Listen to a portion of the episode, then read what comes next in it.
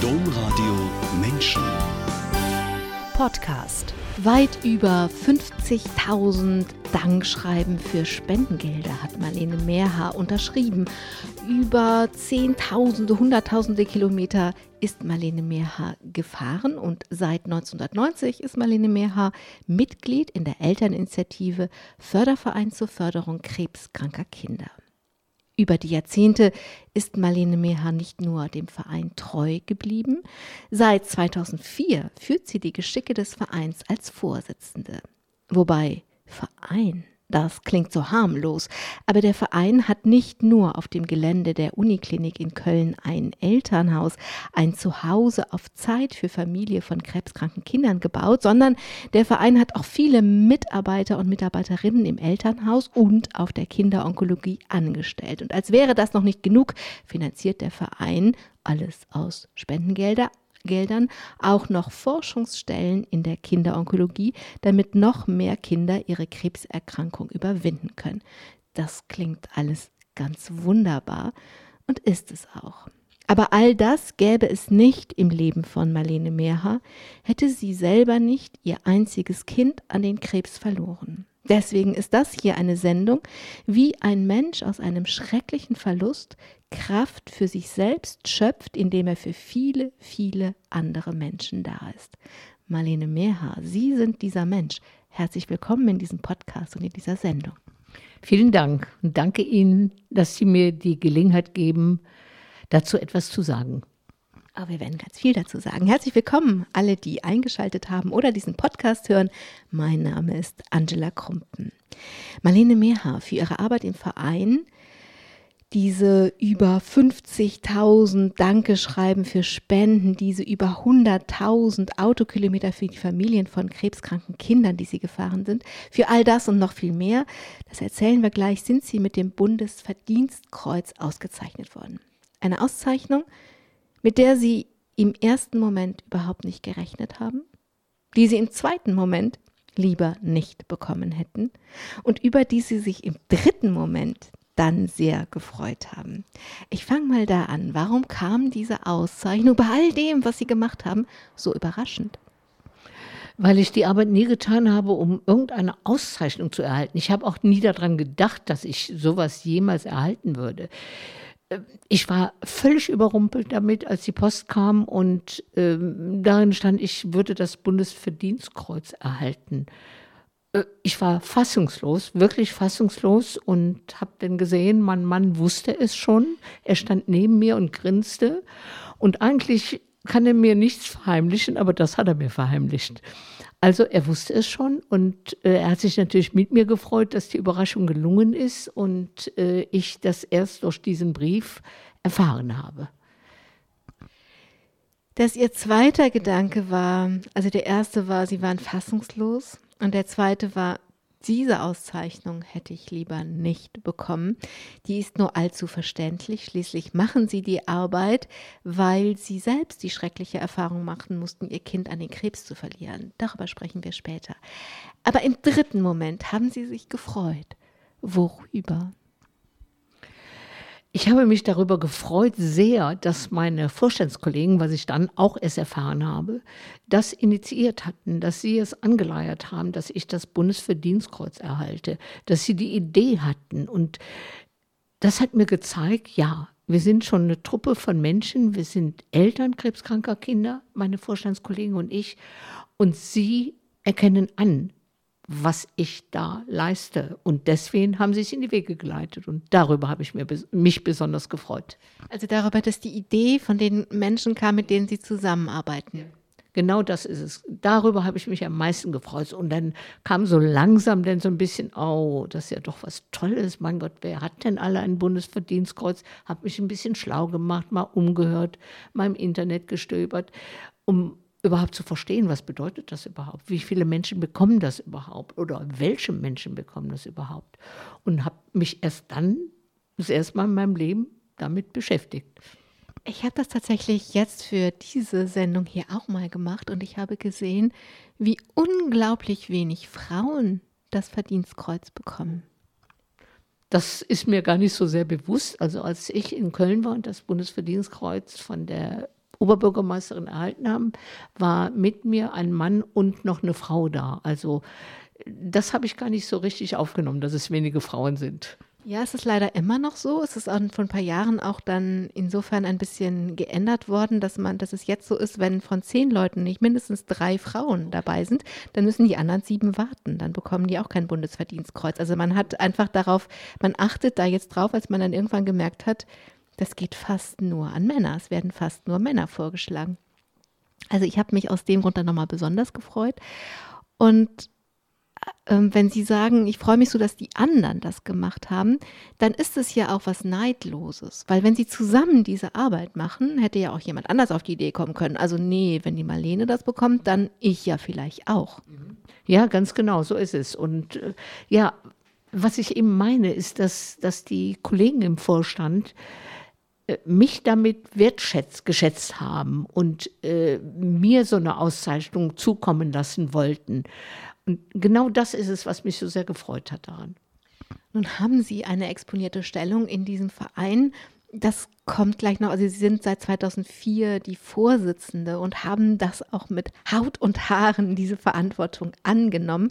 Also ich habe ein bisschen gestöbert und Sie gebeten mir auch ähm, die Laudatius zum Beispiel zu schicken. Und da steht zum Beispiel drin, dass Sie nie ohne Laptop in Urlaub und ins Krankenhaus gehen. Also das ist mal wirklich Verantwortung angenommen, oder? Ja, es ist natürlich so, je nachdem, wohin ich oder wir, mein Mann und ich in Urlaub fahren, meistens habe ich einen Laptop dabei, das ist genau richtig. Und schaue auch immer mal rein und gucke, was so da ist und so weiter. Zwing mich aber dann auch dann mal wirklich eine Woche nicht reinzuschauen. Aber ich bin da schon sehr mit verbunden und ich weiß, es ist nicht immer ganz gesund, dass ich das so tue, aber es ist einfach so. Aber ohne das wäre auch die Arbeit nicht so erfolgreich und hätten Sie jetzt vielleicht auch kein Bundesverdienstkreuz. Marlene Mehrhaar. Ist hier ein Flugzeug? Fliegt hier ein Flugzeug drüber? Zug. Das ist die Eisenbahn hier, die fährt hier vorbei in der Nähe. Wir sind in Mönchengladbach und natürlich machen wir das Corona-konform. Das heißt, wir haben alles sperrangelweit offen stehen und da, wie oft kommt denn jetzt der Zug hier vorbei? Wie oft kommt denn der, wann kommt denn der nächste Zug, dass wir es schon wissen? Das ist ganz unterschiedlich. Wir hören das schon gar nicht mehr. Es ist einfach nur, wenn wir draußen sitzen oder wie jetzt die Tür und die Fenster sind offen und dann hört man es. Jetzt ist schon wieder weg. Jetzt ist es vorbei. Der Zug ist nach Aachen weitergefahren. Ja. Fahren, fahren Sie alle in Ruhe nach Aachen. Marlene Mehr hat diese Arbeit als Vorsitzende eines so großen Vereins, vor allen Dingen mit so viel Personalverantwortung, Gebäudeverantwortung und Verantwortung für Menschen in einer existenziellen Krise war ihnen nun wirklich nicht in die Wiege gelegt. Sie waren das siebte und jüngste Kind ihrer Eltern und sind kurz nach dem Krieg auf die Welt gekommen. Sie haben eine Welt vorgefunden, in der alle mit anfassen mussten, zum Beispiel im Garten. Ja, das war für uns Kinder natürlich nicht so toll, im Garten zu arbeiten. Wir wollten lieber draußen spielen, Federball spielen und mit dem Fahrrad rumfahren. Aber wir mussten das. Wir waren eine große Familie, wir hatten einen großen Garten. Es wurde eingeweckt, es wurde eingekocht, es wurden Marmeladen gekocht und die vorbereitenden Arbeiten, das hat die Mutter nicht alleine schaffen können. Also mussten wir Kinder mitmachen. Also Kirschen entsteinen, Stachelbeeren, ähm, ich weiß gar nicht, wie man das abknipsen, die Stängelchen. Das mussten wir machen, all diese Dinge tun. Ich glaube nicht, dass es mir geschadet hat. Aber natürlich wäre ich lieber draußen mit meinen Freundinnen gewesen und hätte gespielt. Ihr Vater war Schneider und Sie haben gesagt, er war schon patriotisch und er war auch patriarchalisch. Was hieß es denn für Sie als Tochter? Ja, mein Vater kam uns immer sehr streng und sehr ernst vor. Ähm, ich glaube, es war auch der zeitgemäß sicherlich so, weil rechts und links war es nirgendwo anders in der Nachbarschaft. Der Papa ging arbeiten, musste viel Geld verdienen für die große Familie, hat nebenher sehr viel geschneidert und dann noch Geld verdient, um die Familie ernähren zu können. Die Mutter war zu Hause, hat die, äh, den Haushalt, die Kinder, die große Wäsche, die natürlich nicht in der schnellen Waschmaschine gewaschen wurde. Ich kann mich nur erinnern, wir hatten einen großen Waschbottich, wo unten Feuer gemacht wurde. So wurde gewaschen damals. Das war natürlich weitaus schwieriger, als es heute ist. Ne? Aber heute gibt es vielleicht andere Schwierigkeiten oder sicherlich auch. Aber der Papa war einfach der Chef, wenn man so will. Der Papa war der Chef und ihre Mutter hat sie früh verlassen. Ja, meine Mutter ist leider früh gestorben. Also ich war Anfang 20. Meine, die ersten Geschwister waren aus dem Haus, die waren schon verheiratet und das war schon fürchterlich für uns. Wenn man Anfang 20 die Mama verliert, mm, die eben Anfang 60 war, äh, das war schon ziemlich traurig, denn Damals, das war ja weit vor der Bildungsreform und dem BAföG zum Beispiel, das die Sozialdemokraten dann eingeführt haben, war es für Kinder aus der Arbeiterklasse unüblich, nach der Volksschule weiter zur Schule zu gehen. Sie haben deswegen mit einem sehr guten Abschluss die Schule verlassen und aber dann zumindest oder wenigstens noch die Handelsschule angeschlossen. War das ein Kampf oder war das erlaubt das war erlaubt. Ich hatte dann aber auch Hilfe von den Lehrern, die sagten, dass ich noch irgendwas machen sollte an Schule, wenn schon das Gymnasium nicht, was ja normalerweise nach der vierten Klasse dran war, anstand. Äh, dann zumindest nach der achten Klasse Volksschule, damals waren nur acht Jahre äh, dass ich zur Handelsschule und das ging auch relativ problemlos, wenn ich mich so erinnere, dass ich da hingehen konnte. Zwei Jahre zu einer städtischen Handelsschule. Hat das noch Schulgeld gekostet? Nein, das hat kein Schulgeld gekostet, ähm, aber andere Kinder wurden direkt in die Lehre geschickt, wo es schon ein bisschen Geld zu verdienen gab, äh, zumindest Lehrgeld. Und, aber das war eben nicht so. Aber das konnte ich machen. Ich habe das auch nicht in Erinnerung, dass das besonders schwierig war. Mit 21 wurde man damals volljährig und durfte selbst über sich entscheiden, was sie sofort genutzt haben. Ihre erste Wohnung hat 110 Mark, 125 mit Nebenkosten gekostet. Sie haben den Führerschein gemacht und ein eigenes Auto haben sie auch noch gemeistert. Sie wollten selbstbestimmt sein, oder? Ja, das war mir von Anfang an wichtig. Ich wollte mein eigenes Geld verdienen. Ich wollte meine eigenen Sachen kaufen. Ich wollte selbst entscheiden, wann ich mir eine neue Bluse oder ein T-Shirt oder eine Jeans kaufte. Ähm, und habe geguckt, dass ich so viel Geld verdiene, dass ich mir das leisten kann, dass ich mir diese kleine Wohnung leisten konnte, dass ich mir ein Auto leisten konnte. Äh, ich habe fleißig dafür gearbeitet, aber es hat funktioniert. Sie waren nicht unbedingt im Mainstream damit. Sie haben mir erzählt, dass ihre älteste Schwester oder eine ältere Schwester zumindest diese Entscheidung überhaupt nicht verstehen konnte, also mit dem Führerschein und dem Auto, die hatte ein anderes Bild vom Leben oder vom Frauenleben.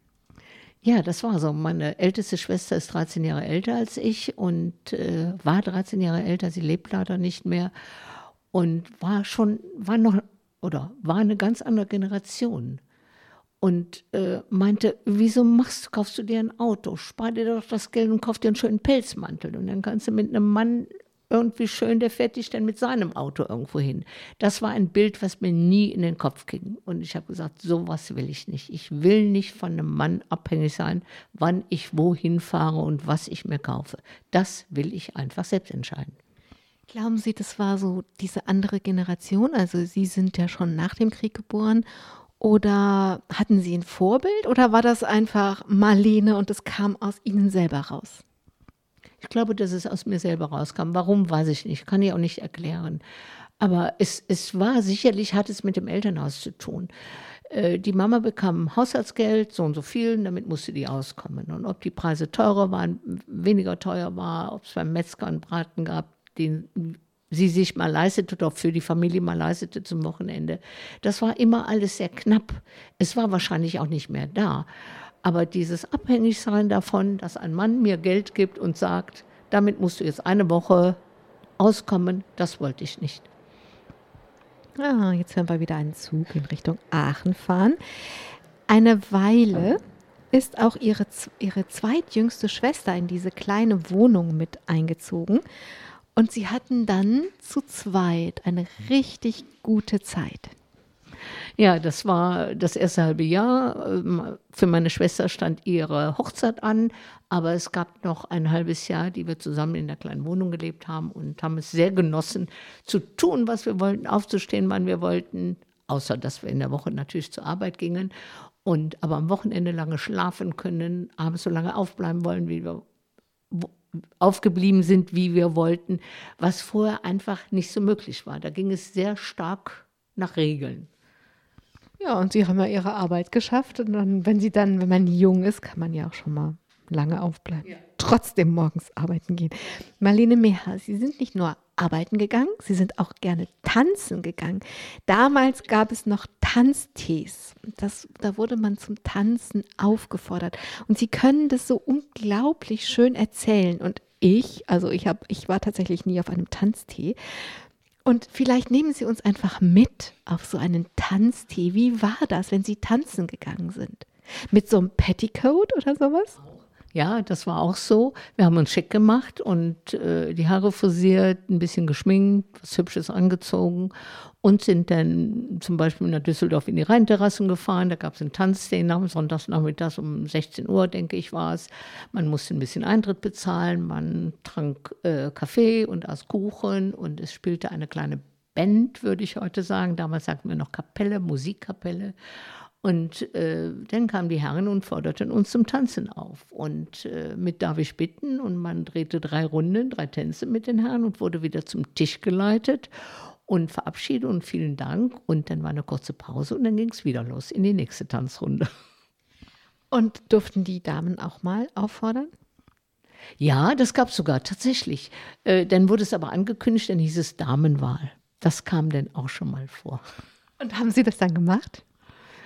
Äh, ich weiß es gar nicht mehr, ob ich das, ich fand das, glaube ich, doof. Ihr heutiger Mann hat Sie auch mal zum Tanzen aufgefordert. Und das hat Ihnen gefallen und Sie dachten, er würde Sie noch häufiger tun. Zumal er Sie beobachtet haben, dass er im Saal Blumen gekauft hat. Und Sie waren sich ganz sicher, dass er zu Ihnen kommt.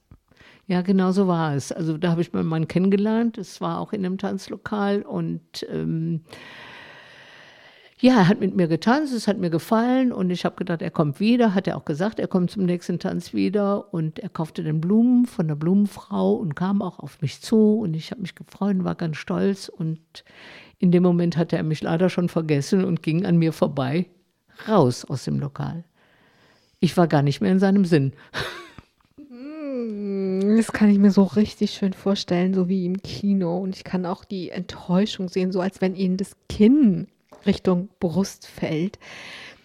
Nun, ich habe das ja schon vorweggenommen, dass Sie bis heute verheiratet sind. Also muss ja noch irgendwas passiert sein. Aber am Anfang, und Anfang meint jetzt auch wirklich so die ersten Monate und Jahre, hat es schon geruckelt und gezuckelt. Bis es dann soweit war, dass sie gesagt haben, okay, wir verbringen unser Leben zusammen. Ist auch ein bisschen ungewöhnlich für die Zeit damals, oder? Dass es so eine längere Zeit ruckelt und zuckelt. Ja, ich glaube, das war ungewöhnlich. Aber das hing auch damit zusammen, dass ich selbstständig auch leben wollte, dass mein damaliger Freund mir schon gefiel und ich ihm auch. Aber vielleicht wollten wir auch beide noch nicht so eine feste Beziehung haben. Das kann gut sein. Und äh, wir sind aber gut miteinander ausgekommen und zwischendurch dann mal ein bisschen aus, auf Abstand gegangen das hatte was damit zu tun, dass ich ja auch jetzt mal selbstständig leben wollte. Nicht, weil ich irgendwo anders hin wollte, aber ich wollte selbst mein Leben bestimmen und das nicht von einem Mann bestimmen lassen, was ja zwangsläufig, wenn man sich fest zusammentut, auch wieder näher kommt. Und Vielleicht wollten wir es auch beide nicht. Ne? Aber letztendlich war es eine gute Entscheidung, sehe ich heute. Wir haben nach sechs Jahren Kennenlernen, haben wir dann gemeinsam beschlossen, wir heiraten, haben einen Termin gemacht, haben die Vorbereitung getroffen und haben geheiratet. Und wir sind jetzt heute 45 Jahre verheiratet. Also kann das nicht so verkehrt gewesen sein. Klingt sehr selbstbestimmt. Also das, was Sie damals auch wollten. Ihr Mann stammt aus Slowenien und der erste Besuch in seiner Heimat das haben Sie immer noch schockierend in Erinnerung. Ja, es schockt mich heute nicht mehr wirklich, aber damals war es schockierend. Nee, aber Sie, in der Erinnerung, also es schockt Sie heute nicht, aber wenn Sie davon erzählen, dann hört man, wie schockiert Sie gewesen sind.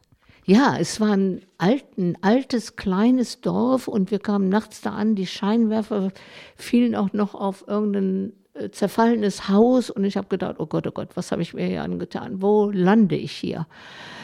Und wurde dann aber sowas von herzlich von der Familie aufgenommen, ohne dass sie mich verstehen konnte und ich kon konnte sie auch nicht verstehen. Aber man hat einfach mich sehr umsorgt und war natürlich aufgeregt, dass der Bruder, das war meine Schwägerin also und meine Schwiegermutter lebte noch, dass da der Sohn und der Bruder ein Mädchen aus Deutschland mitbrachte und man hat natürlich versucht, mir alles so schön wie möglich zu machen. Und es gibt bis heute eine sehr, sehr enge Beziehung zu der Familie, auch von mir. Hat Ihr Mann Sie ein bisschen vorbereitet gehabt? Ich glaube nicht bewusst, nein. Ich habe natürlich Dinge gefragt, um dann ein bisschen zu wissen und äh, ja klar, aber er hat, ich glaube nicht, dass er sich da Gedanken darüber gemacht hat. Das heißt, Sie fahren da heute aber manchmal noch hin, wenn Sie heute ein gutes Verhältnis haben. Ihre Schwägerin, glaube ich, spricht auch gut Deutsch. Ja, wir fahren relativ oft hin, also jetzt in Corona-Zeit natürlich nicht, aber ansonsten ein, zweimal im Jahr sehen wir uns. Meine Schwägerin, mein Schwager, die kommen auch hierher. Auch die Kinder waren schon hier, die erwachsenen Kinder. Meine Schwiegermutter war auch damals hier, auch hier. Und wie gesagt, wir fahren mindestens einmal im Jahr zusammen hin. Und mein Mann fährt auch schon mal alleine hin. Dann lasse ich ihn mal in den Fittichen seiner Familie und der Verwandtschaft und der Nachbarschaft. Das tut ihm auch gut, dann muss er nicht immer so Rücksicht darauf nehmen, dass ich auch gut versorgt bin. Marlene Meher, nachdem Sie ein Ehepaar waren, wollten Sie auch eine Familie werden. Sie waren, ich glaube, 32 Jahre alt, als Sie Mutter wurden. Und heute ist es ja ein ganz normales Alter, aber damals nicht unbedingt. Sie waren schon eine späte Braut und dann waren Sie auch noch eine späte Mutter. Ja, das war sicherlich mit 32 eine späte Erstgebärende, so sagte man das damals. Wenn man mit 32 das dritte Kind kriegt, ist es was anderes, aber nicht das erste Kind. Aber ähm, es passte einfach in unser Leben, dass das vorher hätte es auch nicht reingepasst, dass wir da äh, Eltern wurden. Aber wir wollten auch gerne mehrere Kinder haben und das hat nicht funktioniert. Also wir haben das auch äh, versucht natürlich und das hat nicht geklappt und dann haben wir gesagt, okay, sind wir froh, haben wir ein gesundes Kind, dann machen wir das damit, was wir jetzt machen können, wenn das Kind größer wird und nicht mehr in den Winden liegt und machen die Dinge und haben die auch gemacht. Ihr Sohn hieß Frederik und er war ein umgängliches Kind. Er hat viel gespielt, er hat sich auch allein beschäftigt, er hat viel Karten gespielt. Es war ein wissbegieriges Kind. Und mein Eindruck ist, sie haben einfach zu dritt eine richtig schöne Zeit gehabt. Ja, das glaube ich schon. Also, wenn ich daran zurückdenke, Frederik war sehr bedächtig. Er hatte einiges von meinem Mann, aber auch einiges von mir. Er war sehr, man sagt ja, pingelig genau. Also wenn es schnell gehen musste und ich habe versucht, seine Schultasche einzupacken, das habe ich ihm nicht gut genug gemacht, weil das in, einem bestimmten, in einer bestimmten Reihenfolge die Hefte und die Bücher in die Tasche mussten. Also da erkenne ich mich auch ein bisschen wieder auch. Und dann hat er andere Dinge, die er von meinem Mann sehr stark hat. Bedächtig, wie er sich verhalten hat und so weiter. Da hat er viel vom Papa gehabt. Ihr Sohn war, glaube ich, zehn Jahre alt, als er krank wurde. Wie schnell haben Sie ähm, als Eltern gewusst, wie krank Ihr Kind ist? Oh, das war sehr schnell. Er hatte immer Kopfschmerzen. Er war gerade ein halbes Jahr in der weiterführenden Schule im Gymnasium. Und es war Dezember und der Kinderarzt hat uns dann äh, in ein Röntgen, Röntgeninstitut geschickt, um da ins MRT zu gehen oder irgendeine so Untersuchung, ich weiß nicht mehr, was es damals war. Und als das Ergebnis da war, hat, hat man uns gesagt, Sie müssen sofort in eine Uniklinik, sofort. Das Kind hat einen Tumor im Kopf. Marlene Mehrhardt, Friedrich wurde nicht in Mönchengladbach behandelt, sondern in Köln. Ich nehme mal an, dass dieser Hirntumor nur in einer Kinderonkologie behandelt werden konnte. Ja, man hatte uns gesagt, entweder fahren Sie nach Düsseldorf, nach Aachen, nach Köln das waren die drei Möglichkeiten. Und in Köln hatten wir ähm, Freunde, die aus Köln kamen, die haben wir dann kontaktiert vorher und haben um Hilfe gebeten und die waren uns auch sehr behilflich, direkt Kontakte da geknüpft. Die kannten noch jemanden in der Uniklinik und deswegen sind wir, das war dieser Zufall, deswegen sind wir in Köln gelandet. Immerhin gab es eine Kinderonkologie, aber gut war es da weder für die Kinder noch für die Familien. Und wir schreiben immerhin das Jahr 1990, 1991. Das war was, was mir überhaupt nicht klar war. Was haben Sie da vorgefunden in Köln? Katastrophale Verhältnisse, räumlich gesehen. Menschlich gesehen war es sehr gut. Die Ärzte, die Schwestern, die waren unglaublich nett und äh, bemüht um die Kinder, um uns Eltern auch. Sie haben das natürlich jeden Tag erlebt, dass da Eltern mit einem Kind kamen und neu. Und ich weiß noch, ich war völlig schockiert, als ich auf diese Station kam. Mir kamen Kinder entgegen, die äh, keine Haare auf dem Kopf hatten, die einen blauen Mund hatten. Damals wurde das mit irgendeinem blauen Zeugs desinfiziert oder wie auch immer. Die sahen wirklich aus wie kleine Monster. Das war ganz furchtbar. Und wenn man vorher da, einen Tag vorher noch nichts von gewusst hat, und dann so plötzlich da reingeschmissen wird. Das war schon heftig auch. Ja, und da mussten wir jetzt zuerst mal mit fertig werden. Sie mussten mit der ganzen Situation fertig werden, aber vielleicht erzählen Sie noch mal ein bisschen, wie es in den Räumen aussah, denn das wird gleich noch wichtig, sonst kann man, glaube ich, gar nicht wirklich verstehen, wie Sie, warum Sie sich auch so engagiert haben. Ja, diese Kinderstation, die Kinderonkologie der Kölner Uniklinik, war in einem uralten Gebäude. Die ganze Station war marode einfach auch. Es gab drei, vier Zimmer vielleicht. Ähm, es gab ein, das größte Zimmer war ein vier oder fünf, manchmal wurde ein fünftes Bett reingeschoben, fünf Bettzimmer. In jedem Bett lag ein Kind, äh, mal schreiend, mal äh, sich übergebend, mal äh, mit der Lehrerin und lernte irgendwas. Ein anderes Kind war von der Familie umgeben, wie Mutter weinte. Ein anderes Kind, da wurde gerade Gymnastik am Bett gemacht. Also man hatte null ruhige Minute. Ich weiß, dass ich manchmal vor Erschöpfung auch eingeschlafen bin, aber trotz Lärm. Aber weil ich einfach nicht mehr konnte. Wenn ich da von morgens um sechs, sieben, acht Uhr am Bett saß bis abends das ist schon eine harte Zeit. Und dann diesen Geräuschpegel um sich haben und diese Belastung überhaupt. Mein Kind hat Krebs, bevor ich das überhaupt kapierte, dass dieser Hirntumor war ja Krebs. Krebs bei einem Kind. Hatte ich vorher, ist mir vorher nie begegnet. Und dann haben Sie, so stelle ich mir das vor, wenn das alles am nächsten Tag war, haben Sie ja auch gar keine Zeit, dass Sie sich wirklich darauf einstellen können. Sie müssen ja andauernd Entscheidungen treffen und andauernd für Ihr Kind da sein.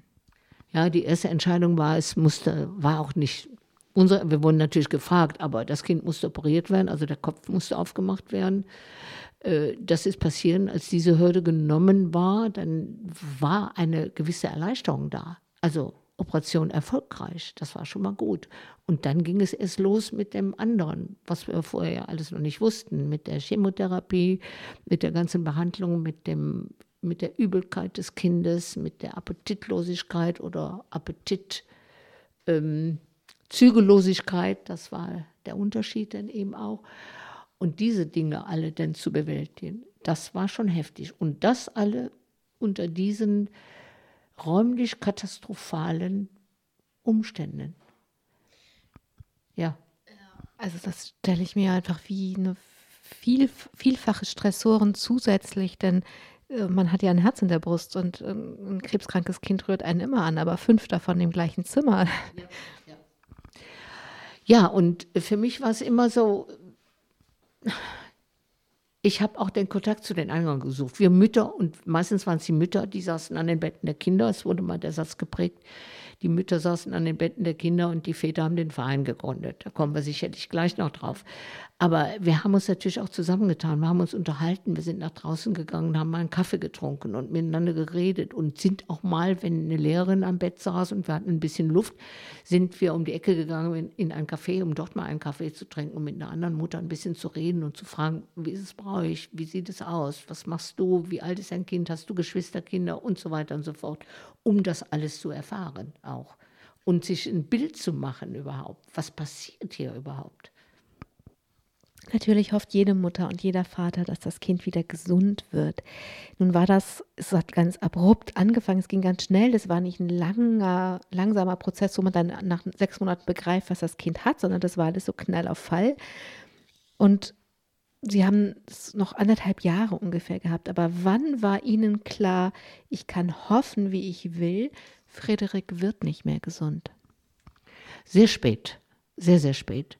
Freunde von mir, also die wir von der Station kennen, von uns Freunde, die wussten es einfach früher als wir. Nicht, weil die mehr im Thema waren, sondern ich glaube, man verdrängt es auch. Ich glaube, dass ich es auch verdrängt habe, dass diese Art von Krebs, diese Krankheit selten gut ausgeht. ähm, das hat die Freundin damals mir hinterher gesagt, als wir später, viel später darüber geredet haben, sie hat immer gedacht, ich müsste das doch wissen. Aber sie hat, das war nicht ihre Aufgabe, mir zu sagen, hallo, der wird es nicht überleben. Dann macht ihr doch nichts vor. Das war nicht ihre Aufgabe, das hat sie auch nicht getan. Aber viel später habe ich gedacht, ich hätte es eigentlich wissen können, aber ich habe es nicht wissen wollen. Wer es gewusst hat, irgendwann ist ihr Sohn. Frederik hat es ich denke gewusst, das kann ich aber nur vermuten einfach auch. Ähm, ich wollte natürlich mit ihm reden und habe immer versucht, mit ihm zu reden und zu sagen, wie fühlst du dich? Also abgesehen von den körperlichen ähm, Schwächen, die er hatte, oder Schwächen kann ich nicht sagen, die äh, körperlichen äh, Dinge, die eintraten. Es war ihm übel und er musste ständig über, übergeben und Kopfschmerzen und was auch immer. Daneben wollte ich natürlich wissen, wie geht es ihm sonst so? Was denkt er eigentlich? Was denkt er, was er hat oder wie das enden kann? Das wollte ich natürlich, ich wollte mit ihm ins Gespräch kommen darüber. Und das hat auch immer wieder mal ansatzweise funktioniert auch. Und er hat Ihnen auch einmal einen Traum erzählt. Ja, er hat mir einmal einen Traum erzählt und ähm, er war wie weggetreten. Ich sage, hast du geschlafen? Nein, ich habe nicht geschlafen, ich habe geträumt. Ich sage, was hast du denn geträumt? Ja, ich bin mit einem Raumschiff weggeflogen. Das war sowieso sein Ding, so Raumschiff, ein Junge, das fand er immer ganz toll. Okay, ja, irgendwohin in die Lüfte. Er wusste nicht genau wohin. Und dann habe ich gesagt, okay, waren wir denn auch dabei? Wir, deine Eltern? Nein, ihr wart nicht dabei, aber viele andere Leute waren dabei. Und daraus habe ich geschlossen, dass er sieht das, dass er uns irgendwann verlassen muss. Ich glaube auch, dass es so war. Ich kann es natürlich auch nicht wirklich mit Bestimmtheit sagen, aber ich glaube schon, dass es so war. Hat das was Tröstliches? Ich, es hat insofern was Tröstliches, dass ich gedacht habe, er geht nicht unvorbereitet. Und er will uns vielleicht nur schützen, dass er es nicht klarer ausdrückt. Aber vielleicht muss er es uns so in diesem Bild erzählen. Und vielleicht hat er es auch so geträumt, das glaube ich auch, um uns zu sagen, ich weiß, dass ich gehen muss. In dieser Zeit, das haben Sie in einem Interview mal gesagt, haben Sie Kraft im Gebet gefunden und fangen manche Menschen in solchen existenziellen Situationen an, mit Gott zu handeln. Und das haben Sie alles nicht getan, aber geholfen hat das Gebet doch. Ja, ich kann mich an eine Situation erinnern. Ich war in der Kirche in Köln auch. Frederik war im Krankenhaus und ich hatte Zeit und die Gelegenheit und bin in eine Messe gegangen. Es war ein Sonntagmorgen und habe dann angefangen tatsächlich zu handeln und habe gesagt, lieber Gott, lass mein Kind gesund werden, dann mache ich auch das und das. Also wollte ihm und während ich das dachte, das weiß ich noch ganz genau, habe ich gedacht, wie bescheuert bist du denn, dass du sowas verlangst? Was kann das für ein Gott sein, dass der jetzt darauf hört und mein Kind gesund machen lässt und ich sage dann, ich tue denn das und das oder mach mein Leben lang das und das, was weiß ich. Und bin dann da ganz schnell von abgekommen auch, dass ich sage, nein, handeln kannst du mit Gott nicht. Aber du kannst vielleicht darum bitten, dass er dir hilft, die Zeit überhaupt durchzustehen. War das das, was geholfen hat? Hat er Ihnen geholfen, die Zeit durchzustehen? Ich weiß es nicht, ob er mir geholfen hat, aber ich habe die, die Zeit durchgestanden. Und äh, es kann ja jeder so für sich sehen. Vielleicht hat es mir geholfen, ich kann es nicht mit Bestimmtheit sagen, weiß ich nicht. Marlene Mehrheit, in dieser Zeit, als ihr Sohn Frederik krank war, haben andere Eltern in Köln den Verein zur Förderung krebskranker Kinder gegründet, im Februar 1990. Im Mai, ich glaube, Sie waren Mitgliedsnummer 21, sind Sie auch beigetreten. Und da könnt, oder habe ich, könnte man sich ja fragen, Sie hatten noch so viele Sachen zu tun. Warum sind Sie in dieser Situation diesem Verein beigetreten? Ja, weil ich gemerkt habe, was ich eben schon gesagt habe, den Kontakt mit anderen Menschen, die in einer ähnlichen Situation sind, der war mir unheimlich wichtig. So alleine zu sein damit, also alleine mein Mann und ich und diese Situation auszuhalten. Natürlich haben wir Geschwister und Freunde, aber uns waren die Menschen, die auch ein krebskrankes Kind haben, bessere Ansprechpartner. Wir hatten das Gefühl, die verstehen uns ja viel besser und ich kann sie verstehen einfach auch. Und deswegen habe ich auch immer den Kontakt gesucht. Mein Mann auch. Der musste ja irgendwann wieder zur Arbeit, war nicht so viel da. Aber ich habe den Kontakt gesucht und auch gefunden und habe dann gemerkt, die machen da irgendwas, die gründen einen Verein und war dann ziemlich schnell dabei und habe mich mit denen zusammengesetzt und habe mich dafür interessiert, weil ich wollte irgendwas machen, ja. Und dieser Verein hat ja richtig was Großes gemacht, denn damals gab es in Köln einen Baustopp. Da kann ich mich noch daran erinnern, weil ich damals im Kölner Stadtgebiet berichtet habe als junge Journalistin. Und sie haben aber durchgesetzt, dass auf dem Gelände der Uniklinik dieses Elternhaus gebaut wird. Äh, es war zuerst einmal, wir haben durchgesetzt, dass eine ähm, neue Kinderonkologie gebaut wird. Das war das Erste. Das war die erste große Tat des Vereins. Das war nicht ich, das waren meine Vorgänger natürlich, der damalige Vorstand. Und äh, wir waren immer schon wieder da, immer wieder mit dabei, mein Mann und ich, aber das haben andere meine Vorgänger, die haben das durchgesetzt, dass die neue Kinderonkologie wegen der räumlichen Unzulänglichkeiten, die ich eben erzählt habe, das war dringend erforderlich. Das konnte man in einer westdeutschen Großstadt nicht mehr erwarten, dass es solche Räumlichkeiten gibt. Und deswegen haben wir das durchgesetzt und auch durchgesetzt bekommen. Es wurde gebaut, die neue Kinderonkologie wurde gebaut. Das war die erste große Tat des Fördervereins. Die zweite große Tat war, wir haben dann gemerkt, wir brauchen eine Unterkunft für Eltern, die von ein bisschen weiter wegkommen, wie ich aus Mönchengladbach, wie andere aus dem Bergischen Land, aus der Eifel oder sonst wo, nicht abends mal eben nach Hause fahren können, weil sie morgens wieder zeitig da sein müssen. Und dann haben wir uns orientiert an andere Vereine, die es in Deutschland gibt. Es gibt einen Dachverband, da sind wir heute noch angeschlossen und darüber haben wir Kontakte gehabt mit anderen Vereinen und äh, dann gehört, wie macht ihr das denn überhaupt? Und da die ersten Erfahrungen gesammelt auch und das in Angriff genommen, dass wir ein Grundstück auf dem Gelände der Uniklinik äh, gepachtet haben. Wir zahlen dafür und da ein Elternhaus bauen können. Elternhaus, weil in der Regel Eltern dort wohnen, aber es wohnen auch, man könnte es auch Familienhaus nennen, es wohnen auch Eltern mit Geschwisterkindern da oder das krebskranke Kind selbst in Therapiepause. Also sie haben unglaublich viel bewegt und das Erstaunliche finde ich, dass es eben von Eltern kommt, die so wahnsinnig belastet sind. Ja, aber von wem soll es sonst kommen? Das ist einfach so. Wir waren in der Situation drin.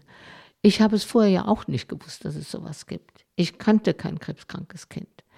Und jetzt bin ich aber auf einmal in der Situation drin. Mit mir die anderen Eltern auch damals.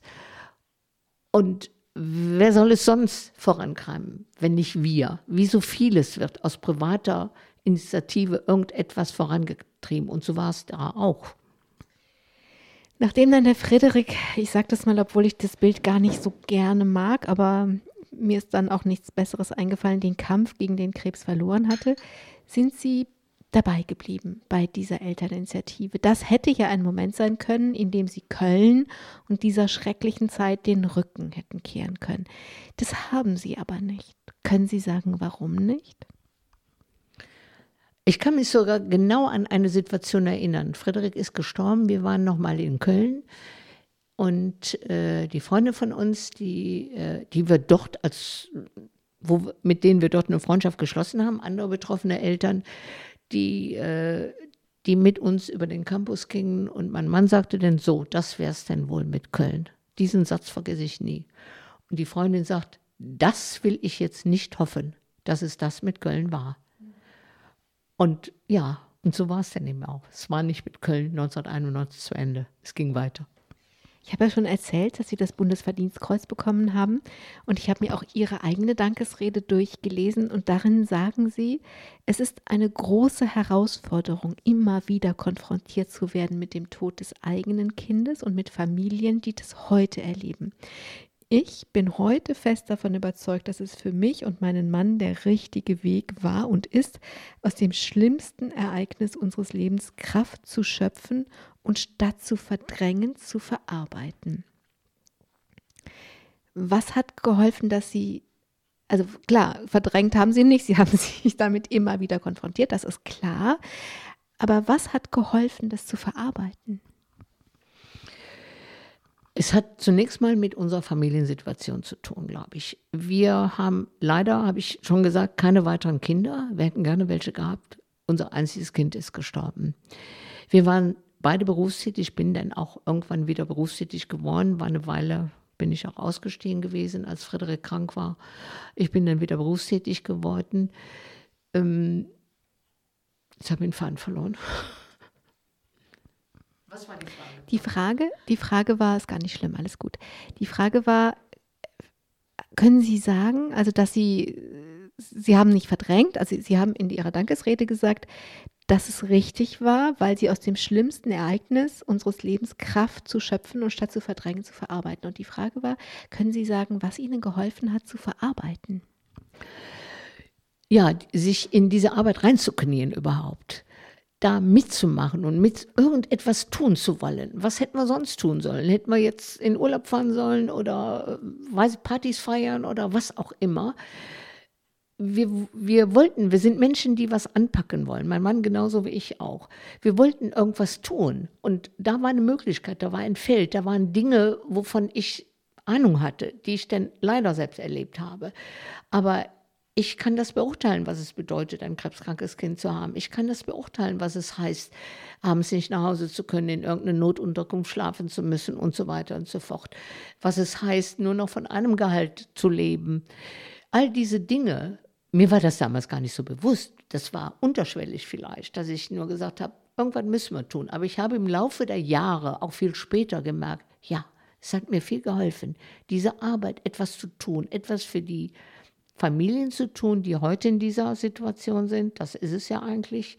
Das, was wir damals mitgemacht haben, das gibt es heute leider immer noch. Wenn ich heute die jungen Familien sehe mit einem krebskranken Kind und es tut mir schon der Seele weh und leid, weil ich denke, mein Gott, was haben die für einen Weg vor sich? Ne? Aber deswegen muss diese Arbeit getan werden, weil es wird nicht von Staatswegen getan. Wir müssen das tun. Wir Eltern müssen das tun. Und da wünsche ich mir einfach viel mehr Aufmerksamkeit, Öffentlichkeit, dass das gewertschätzt wird, was Eltern leisten. Das bin ich ja nicht alleine. Was Eltern leisten, die dieses Schicksal mitgemacht haben. Ähm, das wusste ich damals aber alles nicht. Und ich könnte mir vorstellen, Sie können ans Ende der Welt reisen, bis nach, ans Ende von Chile und nach Alaska.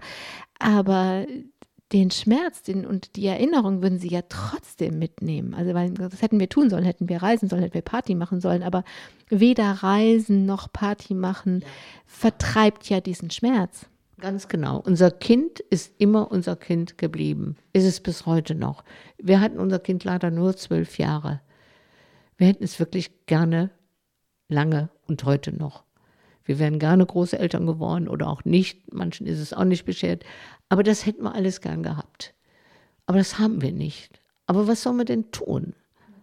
Deswegen haben wir einfach die Arbeit getan, die getan werden musste. Und das ist dann so fruchtbar geworden für so viele andere Familien.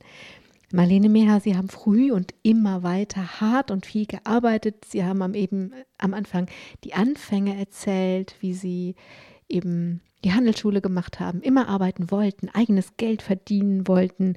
Und das haben sie auch alles gemacht. Sie haben sich auch hochgearbeitet. Ähm, aber wie das eben damals üblich war im Bereich der Assistenz, sie haben Menschen zugearbeitet, die dann viel Verantwortung hatten. Aber spätestens seit 2004 tragen sie selber sehr viel Verantwortung als Vorsitzende dieses, ich nenne den Namen nochmal, Vereins zur Förderung krebskranker Kinder das ist ein großer Schritt, wenn man sozusagen von der Prägung, von der Ausbildung immer diejenige war, die zuarbeitet und nicht die Verantwortung trägt. Denn das ist ja das eigentliche, wenn man Verantwortung hat, dann muss man sie tragen, dann muss man die Entscheidungen, die man trifft, tragen und verantworten. Das ist ihnen nicht leicht gefallen, auf die andere Seite zu gehen. Auf keinen Fall ist mir das leicht gefallen. Ich äh, bin da auch eigentlich so reingefallen, mehr oder weniger. Und ich habe manche schlaflose Nacht verbracht in der ersten Zeit auch. Ich hatte dann auch aber gute Unterstützung von, mein, von meinem Vorgänger. Also ich habe mir auch immer Hilfe suchen können und gefunden auch. Das war auch gut so. Und trotzdem musste ich alleine schwimmen lernen. Das war nicht immer so lustig. Irgendwann muss man dann im Großen, wo man nicht mehr, im Tiefen, wo man nicht mehr stehen kann, muss man dann selber schwimmen. Ich glaube ja, dass man wirklich alles lernen kann oder fast alles lernen kann, auch Verantwortung. Auch wenn Mädchen und Frauen das nicht so nicht sozialisiert werden, glaube ich, dass man das lernen kann. Was glauben Sie, hat Ihnen geholfen, tatsächlich diese Verantwortung anzunehmen? Wie haben Sie das gelernt? Indem ich akribisch gearbeitet habe. Ich habe die kleinen Dinge ich habe alles aufgeschrieben. Viele Dinge habe ich mir angeguckt. Was ist bis zu diesem Zeitpunkt, äh, wo der Verein gegründet wurde, bis dahin, wo ich ihn übernommen habe? Was ist da passiert?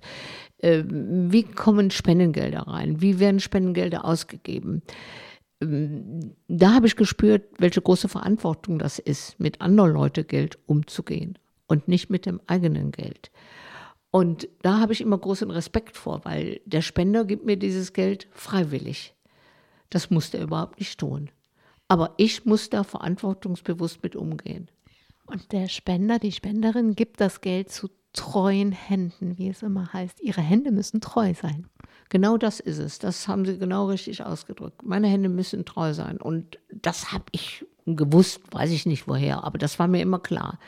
Und das hat die Aufgabe auch am Anfang auch so schwierig gemacht, weil ich denke, hoffentlich mache ich das alles richtig. Hoffentlich mache ich da keine Fehler. Ich habe sicherlich Fehler gemacht, natürlich. Ähm, aber ich wollte verantwortungsbewusst und treu damit umgehen. Was war das Aufregendste, was passiert ist? In diesem großen, weiten Feld. Ich habe eben gesagt, Sie haben Personalverantwortung. Muss man vielleicht noch mal ein bisschen vor Augen führen. Also dieses Elternhaus ist gebaut. Sie haben Menschen angestellt, die in diesem Elternhaus für die Familien da sind. Sie haben Menschen angestellt, die auf der Kinderonkologie arbeiten. Sie unterstützen ähm, oder sie ähm, sorgen dafür, dass an Kinderkrebs ähm, Medikation und so weiter geforscht wird. Also alles, alles sind Spendengelder und sie unterstützen einzelne Familien. Also was ist so das Aufregendste von all dem, was passiert ist? Oh, das ist eine schwierige Frage. Es passieren immer wieder aufregende Dinge, das merke ich auch. Ähm, es passieren sehr schöne Dinge und sehr traurige Dinge. Und ähm, aufregend, nein, freudig ist es immer. Ich kann sagen, was freudig ist, äh, wenn eine, wenn ich die Entscheidung mit meinen Vorstandskollegen getroffen habe, für ähm, eine Familie etwas Besonderes zu tun oder so, weil das nötig ist, weil unsere Mitarbeiter mir genau sagen, du, die sind so arm dran und das und das ist da, so und so und so, können wir da mal dies und jenes unterstützen. Und wir machen das dann auch und wir stellen im Nachhinein fest, genau das war richtig, genau das war wichtig, das zu tun. Das ist ein gutes Gefühl denn auch, dass man das so entschieden hat. Wie gesagt, ich entscheide es nicht immer alleine, aber dass ich dazu beigetragen habe, dass eine Familie zum Beispiel in den Urlaub geht, bevor das Kind stirbt. Ähm, so, diese Dinge sind alle passieren, äh, passiert. Das ist ja etwas, was dieser Familie ist das Kind genommen worden, aber die Erinnerungen, die sie an diese gelebte Zeit, die sie vorher hatten, die nimmt ihnen ja niemand mehr weg. Ja, und da bin ich sehr froh drum, dass wir in der Lage sind, sowas zu tun und solchen Familien ein Stück gute Erinnerung geben an die Zeit mit ihrem Kind, bevor es denn viel zu früh sterben muss. Nun haben wir seit über einem Jahr Pandemie aber nur weil Corona ist, hört der Krebs ja nicht auf, Kinderheim zu suchen. Wie ergeht es denn den Menschen jetzt im Elternhaus und vor allem den krebskranken Kindern in der Pandemie? Oh, die Kinder sind natürlich total gefährdet, besonders gefährdet. Wir haben, ähm, wir mussten Familien ausquartieren, weil die auch nicht mehr das noch eine, eigentlich noch eine andere Geschichte, weil auf dem Gelände der Uniklinik wird gebaut, aber vielleicht kann ich dir an dieser Stelle erzählen. Und durch den äh, Bauschmutz werden, ähm, Erde wird aufgewirbelt und krebskranke Kinder, wenn die diese, diese Luft einatmen, können, äh, kann das tödlich für sie sein. Deswegen können die Kinder nicht mehr zu uns ins Elternhaus kommen. Die müssen da durch, durch diese Baustelle. Und deswegen mussten wir auch ähm, andere Unterkunftsmöglichkeiten suchen. Wir haben also äh, zwischenzeitlich auch ein zweites Elternhaus jetzt gekauft und eröffnet, gerade zu Anfang Corona. Das kam noch hinzu. Und wir merken einfach, dass es viel ruhiger ist bei uns im Haus. Oftmals waren sonst die krebskranken Kinder da. Aber die mussten wir alle ausquartieren, weil die so gefährdet sind. Und jetzt kommt die doppelte Gefährdung durch Corona einfach nur. Das ist nicht nur der Bau. Äh, Schmutz dort, sondern eben auch noch Corona. Und deswegen haben wir hohe äh, Maßnahmen ergriffen im Elternhaus, dass keine Fremden mehr reinkommen, keine Besucher mehr reinkommen, äh, wenn denn mal ein Kind auch da ist. Und dass wir alles, äh, die Mitarbeiter haben zum Teil Homeoffice gemacht, also äh, ganz viel, wo es in vielen Bereichen so ist, so ist es auch bei uns, dass wir da sehr, sehr vorsichtig sein müssen, um die Kinder nicht zu gefährden. Unsere Mitarbeiter gehen normalerweise jeden Tag auf die Kinderkrebsstation, um dort mit den Eltern zu reden, Kuchen rüberzubringen und so weiter. Das war alles sehr, sehr eingeschränkt auch. Das konnten wir leider nicht mehr so machen. Langsam wird es ein bisschen lockerer jetzt, sodass wir wieder ein paar Dinge aufnehmen können. Marlene Meha, hoffen wir mal zusammen, dass diese Pandemie dann doch irgendwie mal endlich sein wird. Ihre Arbeit, habe ich gelesen, ähm, soll sich ein bisschen verändern. Also die Arbeit des Vereins, der soll stärker die Kinder und Jugendliche in den Blick nehmen, die gesund geworden ist. Darin steckt ja erstmal, wir haben nicht mehr, müssen jetzt gleich dann mal zum Ende der Sendung kommen, aber das würde ich gerne noch erzählen. Denn darin steckt ja, dass heute ganz viele Kinder gesund werden. Ja, das ist sehr gut. Ähm, mittlerweile sprechen wir von 80 Prozent der an Krebs erkrankten Kindern überleben die Krankheit langfristig. Leider ein Drittel mit schweren Beeinträchtigungen, ein Drittel mit leichten Beeinträchtigungen und ein Drittel dieser Kinder ist immer im Schnitt gesagt ohne Beeinträchtigung. Aber 20 Prozent der Kinder sterben immer noch. Und daran wollen wir weiterhin arbeiten. Das ist ganz wichtig, deshalb auch die Forschungsunterstützung. Jetzt können manche sagen, okay, das ist ja nicht die Aufgabe aus privaten Spendengeldern, die Forschung zu unterstützen. Doch, es tut sonst keiner. Das ist einfach so. Ja, es wird viel zu wenig im Kinderkrebsbereich geforscht, weil man kann nicht einfach das Medikament, was man für den Erwachsenen nimmt, halbieren, dritteln oder wie auch immer und das dem Kind geben. Das funktioniert nicht. Es muss ganz anders geforscht werden.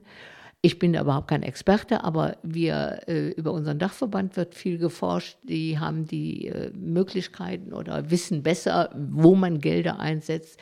Also versuchen wir auch da Spendengelder je nach unserer Finanzlage auch hinzugeben, damit, weil wir sind alle daran interessiert, gesamt im Vorstand bei uns, dass äh, weiter geforscht werden, dass die Kinder letztendlich alle überleben. Ich glaube nicht, dass ich es noch erleben werde, aber ich hoffe einfach, dass das eines Tages passiert. Marlene Mehrhardt, zum Ende dieser Sendung. Sie haben auch schon im Blick, dass Sie diese Arbeit irgendwann in andere Hände geben. Wenn Sie, ist es egal, für die Zeit, die Sie die Arbeit noch machen oder für danach, gibt es noch einen großen Wunsch?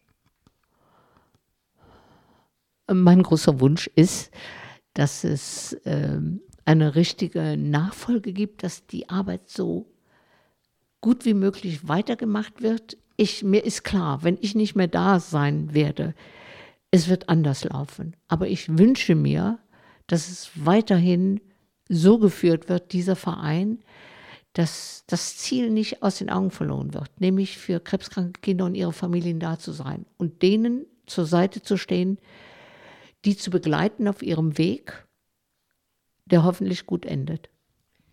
Und gibt es einen Wunsch für sich, für Sie?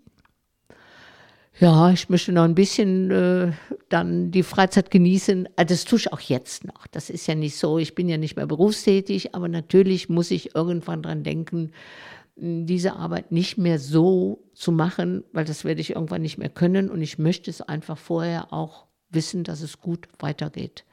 Und das wünsche ich mir einfach. Marlene Mehrert, dann danke ich Ihnen für die Zeit, die Sie jetzt für uns alle hatten. Wünsche Ihnen, dass Sie das in gute Hände, die zu treuen Händen weiterarbeitet, geben können und dass Sie noch viel reisen können, Party machen, Fahrrad fahren, was auch immer, wonach Ihnen das Herz steht, dass Sie noch viel Freude haben werden. Ich danke allen, die zugehört haben und hoffe und wünsche, dass etwas Inspirierendes dabei war, wie man aus einem wirklich schrecklichen Verlust Kraft schöpft, indem man für sich und andere da ist. Am Mikrofon war Angela Krumpen. Leben Sie gut. Domradio Menschen. Weitere Informationen finden Sie auf domradio.de.